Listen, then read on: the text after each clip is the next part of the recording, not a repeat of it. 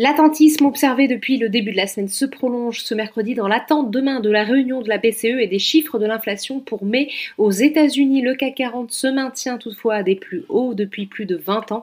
L'indice termine la séance sur une petite hausse de 0,19% vers les 6563 points. Du côté des valeurs Unibail Rodamco, Westfield profite de la troisième phase du déconfinement qui a lieu ce mercredi en France. Le titre progresse de 6% et termine en tête de l'indice et gagne presque 15% depuis une semaine. Vinci plus 1,56% est également un des gagnants de cette rotation sectorielle qui privilégie les valeurs profitant de la reprise. La tech repart aussi à la hausse avec Worldline qui gagne 1,29%. Hermès de son côté progresse de 0,93% et s'est offert un nouveau record en séance. À l'inverse, la détente des taux obligataires pénalise les bancaires et l'assureur AXA qui lâche 1,90% plus forte baisse du CAC 40. Les titres qui ont connu une séquence haussière ces derniers derniers jours sont quant à eux pénalisés par des prises de bénéfices, à l'instar de Stellantis qui perd un peu plus de 1% et de Saint-Gobain qui lâche 1,28%. De son côté, Danone perd 0,81% après un abaissement à sous-performer